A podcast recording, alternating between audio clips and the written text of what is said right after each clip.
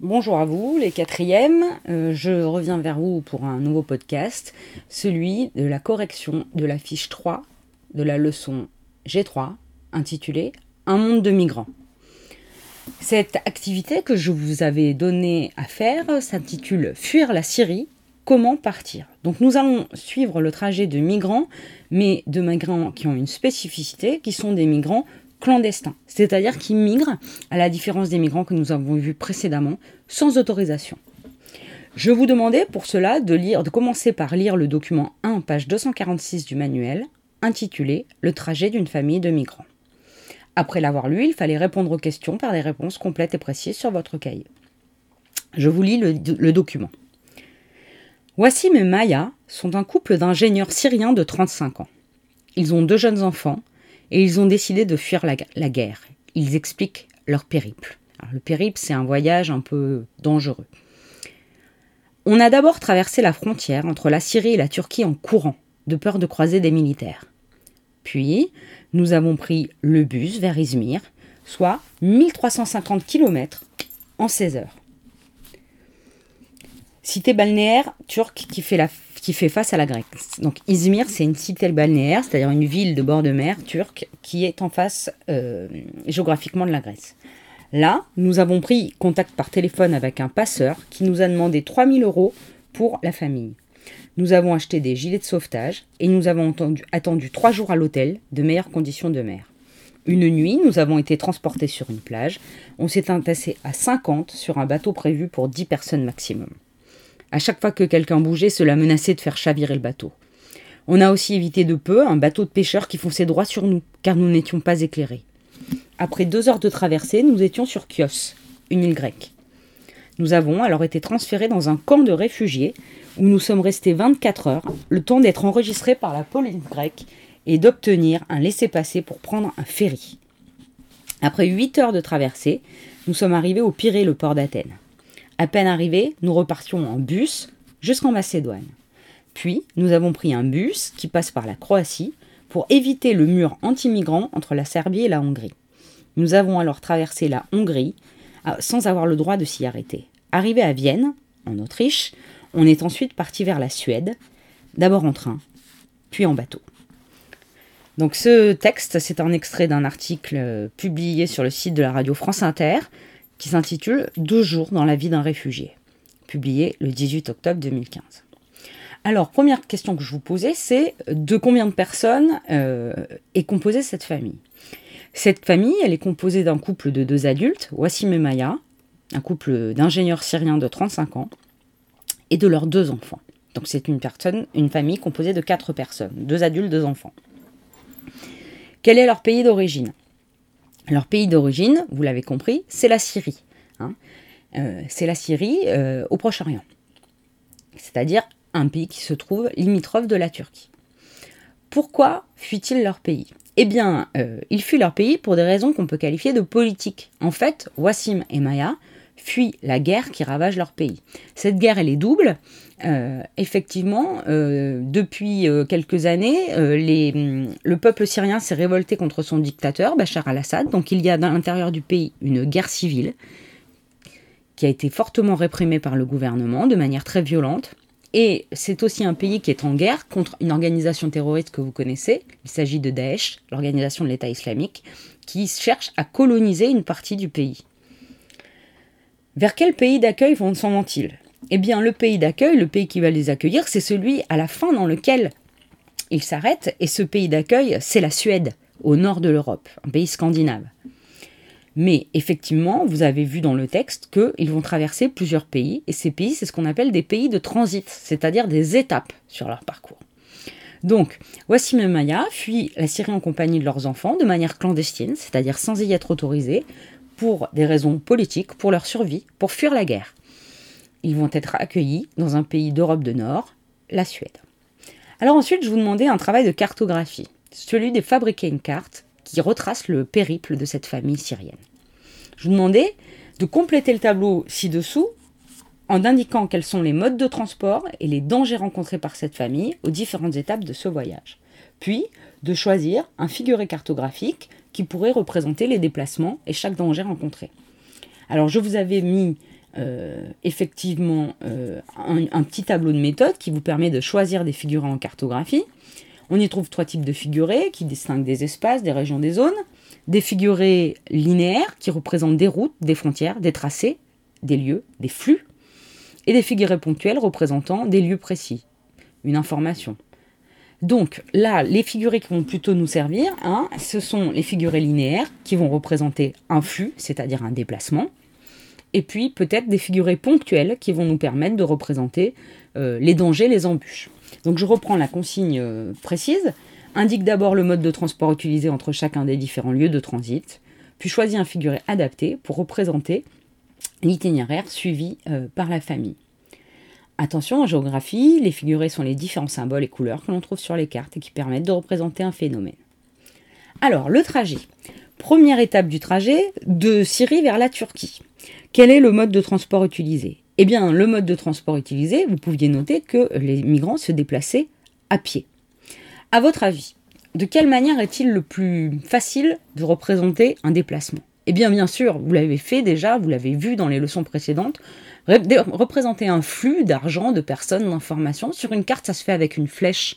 Hein. J'imagine que vous l'avez tous trouvé.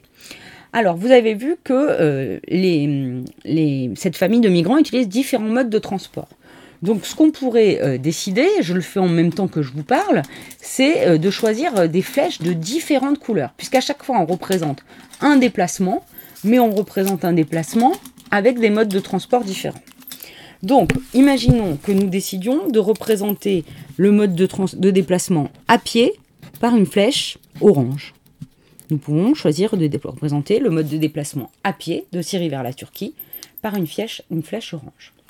Pour le moment, euh, danger, embûches rencontrés, on pourrait dire qu'ils auraient pu rencontrer les militaires, mais ils les ont évités parce qu'ils ont traversé la frontière en courant. Ensuite, comment vont-ils de Turquie jusqu'à Izmir, qui est euh, à l'ouest de la Turquie? Eh bien, ils vont prendre le bus. Donc, on peut choisir une autre flèche. Je choisis la couleur rose, qui va représenter le bus. Ensuite, nos quatre euh, clandestins vont euh, traverser la mer et vont se rendre d'Izmir en, Turquie à Chios, qui est une, une île grecque. Alors là, euh, comment euh, font-ils? Euh, Eh bien, ils vont traverser la mer en bateau. Je vous propose, comme on est sur un espace maritime, un, flux maritime, d'utiliser une flèche bleue. Donc le mode de transport, c'est en bateau. On va le représenter par une flèche bleue. Et puis euh, là, par contre, euh, on a un premier danger très fort, une première embûche euh, rencontrée, c'est le risque de naufrage. Hein. Il manque d'être percuté, il manque de chavirer. Donc on pourrait utiliser plusieurs types de figurés.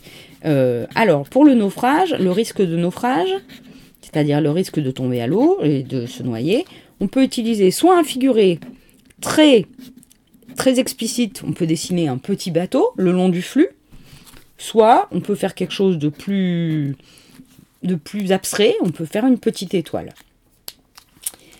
Euh, on pourra les faire en noir. Hein. on pourra les faire en noir, histoire de distinguer bien les embûches des flux. Donc là, on est sur un figuré ponctuel, on n'est plus sur un figuré linéaire. De toute façon, je joindrai à ma correction une photographie de la carte que je fais. Donc, ils se rendent ensuite au port d'Athènes, le Pirée, et ils vont prendre euh, là aussi de, Chios jusqu'à Athènes un bateau. Donc on peut réutiliser une flèche bleue. Là, ce n'est plus un bateau, euh, de, un bateau, euh, un bateau, un petit bateau de fortune, hein, un zodiaque. Là, c'est un ferry. Hein. Donc, on peut aussi utiliser quand même malgré tout le bleu pour le déplacement. Le ferry, vous savez, c'est un très très gros bateau. Et euh, donc, après avoir été installés à Chios dans un camp de réfugiés, ils prennent un ferry qui euh, et la police grecque leur permet euh, d'arriver à Athènes. À peine arrivés, ils vont à nouveau utiliser un nouveau transport, du port du Pirée jusqu'en Macédoine puis vers la Croatie. Ils vont d'abord, ils vont utiliser à chaque fois à nouveau le bus. Hein. Première étape donc d'Athènes jusqu'en Macédoine, puis de Macédoine en Croatie. Ensuite, euh, ils, prennent ce bus jusqu'en Croatie et puis euh, ils vont traverser euh, la Hongrie et la Serbie, deux pays d'Europe de l'Est. Mais attention, ils ont dû contourner, pardon, ils ont dû contourner faire un, trajet euh, détourné, hein, faire un, en fait faire un écart sur leur trajet, se, faire un trajet plus long pour pouvoir contourner le mur anti-migrant entre la Serbie et la Hongrie qui leur aurait euh, permis euh, de qui leur les, empêche de passer et alors que le trajet aurait été plus direct. Donc qu'est-ce qu'ils font? Nouvelle embûche, le mur anti-migrant. Alors on peut le représenter de différentes manières. Je vous propose de représenter ce mur par un triangle noir. Dernière chose, euh, il traverse la Hongrie sans avoir le droit de s'y arrêter en bus et arrive en Autriche à Vienne. Ensuite, comment se rendent-ils euh, en Suède? Eh bien, ils vont prendre un, un train, pardon. Donc, on peut euh, prendre une nouvelle flèche d'une nouvelle couleur. Je propose le vert pour le train. Puis, à nouveau, en bateau. Et là, on revient sur une flèche bleue. À nouveau, en bateau.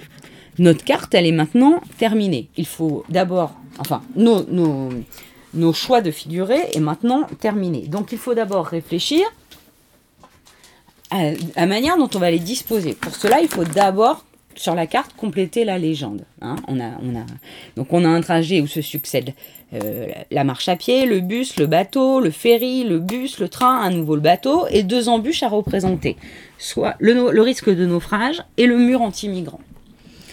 Donc, on complète d'abord notre légende, c'était ma question 3, à l'aide du tableau précédent.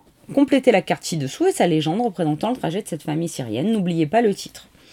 Donc, ce qu'on peut faire, c'est d'abord compléter la légende avec nos figurés et leur explication, puis ensuite compléter euh, la compléter, excusez-moi, euh, la carte avec les, flèches. Donc je vous délivrerai une correction euh, visuelle euh, via Pronote.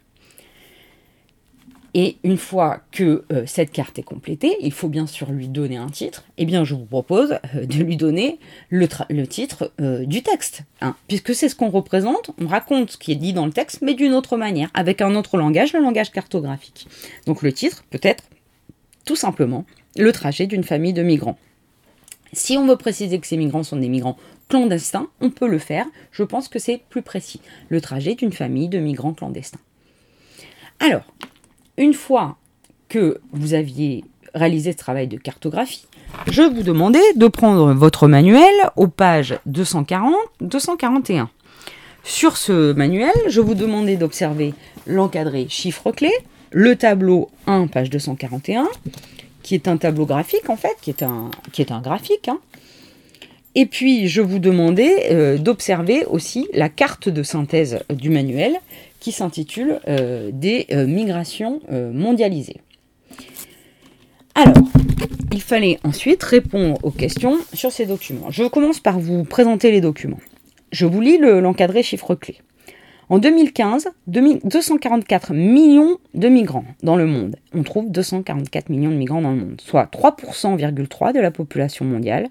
Et c'est 41% de plus qu'en 2000, que durant l'année 2000. C'est-à-dire qu'en 15 ans, euh, ça c'est euh, les migrants, le nombre de migrants dans le monde, la proportion a quasiment doublé.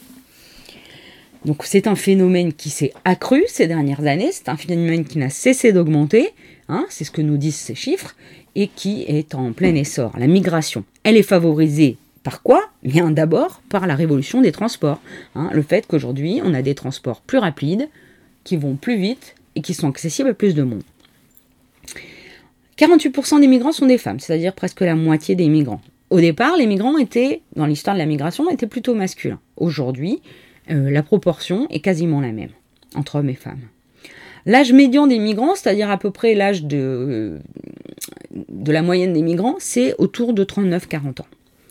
15% des migrants, une petite partie, mais qui commence à faire, ont moins de 20 ans. Donc, on va parler effectivement des migrations, hein, l'émigration, vous vous rappelez, c'est le fait de quitter son pays d'origine, et d'immigration, le fait de s'installer dans un autre pays que son pays d'origine, dans un pays d'accueil. Donc, petit rappel, imaginons, je suis migrante, je quitte euh, le Nigeria pour aller m'installer en France.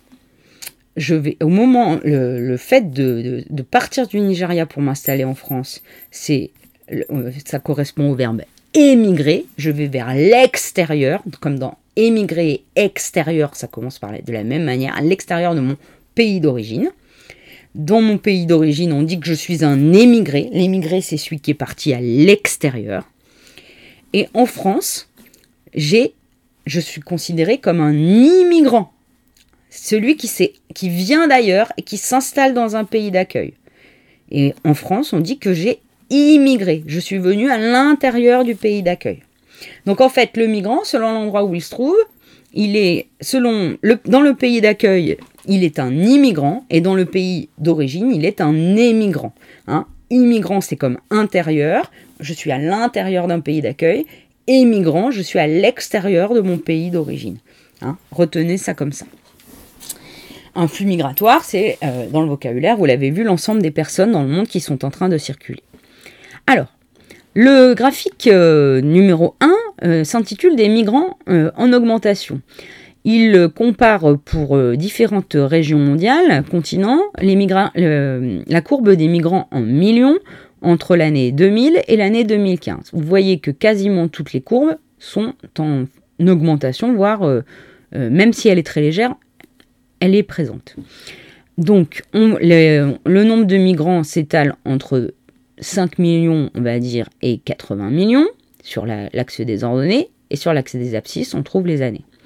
En orange est représenté l'Afrique, en jaune l'Asie, en bleu l'Europe, en violet l'Amérique latine et les Caraïbes, c'est-à-dire l'Amérique du Sud et la région des Caraïbes, c'est-à-dire les, les, îles d'Amérique centrale dans l'océan Atlantique. En rose, c'est l'Amérique du Nord, États-Unis, Canada, et euh, Mexique, et en vert, c'est euh, l'Océanie. Hein, euh, L'Océanie, c'est-à-dire la région de l'Australie et des îles associées. Dernière chose, une carte intitulée des migrations mondialisées. Cette carte, si vous en regardez la légende, elle se compose en deux grandes parties. Elle vous présente d'abord les espaces migratoires. En rouge, ce sont les principaux pays d'accueil, les principales régions qui accueillent des migrants, principales régions d'arrivée de migrants. Plus le trait est foncé et est épais, plus on accueille de migrants. En bleu, en pointillé, ce sont les principales régions de départ, c'est-à-dire les pays d'où les migrants s'en vont, hein, d'où ils émigrent, d'où les régions qui sont quittées par les personnes pour aller s'installer dans les régions d'accueil, d'arrivée. Les flux migratoires majeurs sont représentés par des flèches bleues, bleu turquoise, et puis, vous avez des flèches circulaires hein, qui forment un cercle, qui représentent les zones de mobilité interne liées au travail, c'est-à-dire les régions dans lesquelles on migre, mais à l'intérieur de cette région. Hein. Donc, par exemple, à l'intérieur de l'Europe, à l'intérieur de l'Amérique du Nord, à l'intérieur de la Chine. Ensuite, en jaune, vous avez des pays dans lesquels l'immigration est forte, c'est-à-dire qui accueillent beaucoup de personnes venues d'ailleurs. Donc, par exemple, les États-Unis, un pays dans lequel 3 à 15% de la population vient d'ailleurs, n'est pas né aux États-Unis. En orange, les pays d'immigration massive, c'est-à-dire des pays qui accueillent plus de 15% de la population qui vient d'ailleurs. C'est le cas du Canada, de l'Australie, de l'Arabie saoudite. En... Ah, par le figuré ponctuel du losange rouge, on vous montre les pays qui sont les plus touchés par l'immigration climatique, comme l'Inde, les Philippines, le Pakistan c'est-à-dire les gens qui fuient les catastrophes naturelles. Et par euh, un losange bleu, on vous montre la montée des océans et les pays qui sont le plus touchés et qui vont l'être à terme. Le Japon, l'Indonésie, le Vietnam, la Thaïlande, une partie de la Chine, les îles Maldives, hein, tous les Pays-Bas, le Nigeria. Tous ces pays, à terme, verront sûrement, si les océans montent à cause du dérèglement climatique, une montée des eaux et devront, les, des migrants devront se déplacer pour pouvoir euh, se rendre, euh, se reloger ailleurs, puisque euh, là où il loge actuellement, ce sera recouvert par les eaux. Alors, j'essaye de répondre maintenant aux questions. Combien y avait-il de migrants dans le monde en 2015 Eh bien, en 2015, c'est 244 millions de migrants dans le monde sur une population de 7 milliards d'habitants, c'est-à-dire 3% de la population mondiale. Sont-ils plutôt des hommes ou des femmes? Eh bien, ce sont plutôt des hommes, 52%, hein, même si le nombre de femmes migrantes ne cesse d'augmenter. Je vous demandais ensuite quels sont les trois continents qui accueillent le plus de migrants, c'est-à-dire qui comptent le plus de migrants sur leur territoire, qui reçoivent des gens qui ne sont pas nés dans cette région? Alors, bah, les trois régions qui accueillent le plus de migrants, ce sont euh, les États-Unis euh, et euh, le Canada. Ce sont aussi l'Europe occidentale et le Golfe Persique. Quels sont ensuite ceux dans, lesquels la migration est un phénomène un petit peu moins important, mais important quand même? Eh bien, euh, ce sont euh, l'Australie et la Russie, ainsi que l'Afrique du Sud et le Gabon, le pays d'Afrique.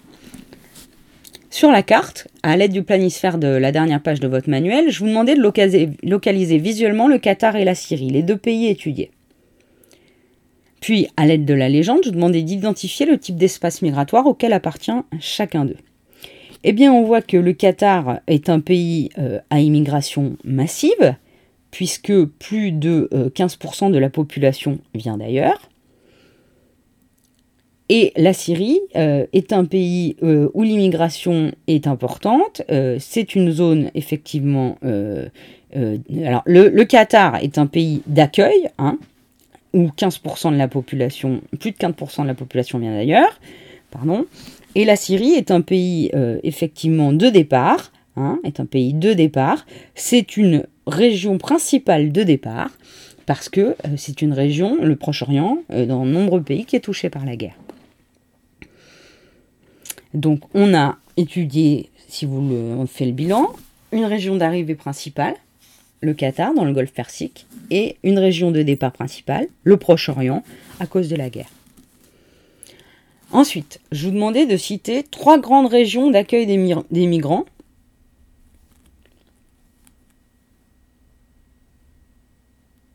Alors, les trois grandes régions, ce sont les États-Unis, le Canada, l'Europe occidentale, le Golfe Persique.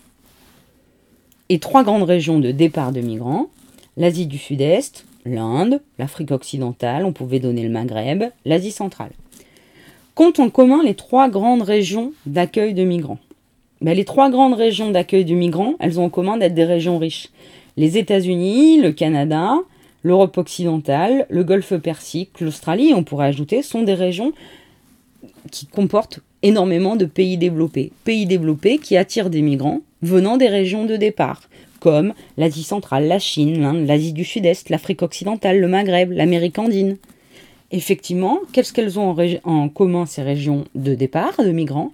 Ben, Ce qu'elles ont en commun, c'est qu'en fait, elles attirent, euh, elles attirent, elles, elles, ce sont des régions pardon, pauvres qui comportent beaucoup de pays en développement. Excusez-moi, mon ordinateur fait des siennes. Donc, ce sont des régions qui accueille, excusez-moi, beaucoup de pays, euh, qui comporte beaucoup de pays en développement. Et pour pouvoir survivre, notamment en termes économiques, eh bien, euh, beaucoup de populations font le choix de la migration vers les zones d'accueil. Je reviens sur la question 2. Je vous demandais quels sont les trois continents qui accueillent le plus de migrants.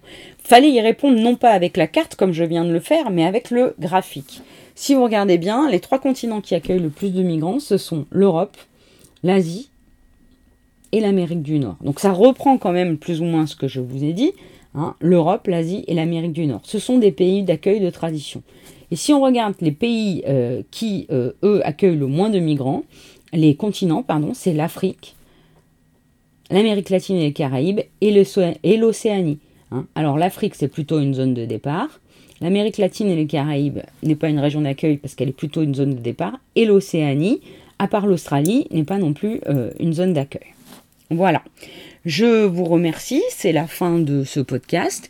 J'espère que vous avez compris ce que je vous ai expliqué. Je me suis parfois emmêlé les pinceaux. Euh, excusez-moi, j'essaye de faire de mon mieux, mais j'avoue que je fatigue un peu. Et puis sans vous avoir en face de moi, je ne peux jamais être totalement sûr que vous avez compris. Et je vous avoue que ça commence vraiment à me manquer de ne pas vous voir pour vérifier que vous avez compris et puis euh, faire court ensemble parce que faire court toute seule c'est vraiment pas agréable. Je préfère vraiment le faire avec vous en face de moi. Je vous souhaite une très bonne journée. J'espère vous retrouver au plus vite. À bientôt.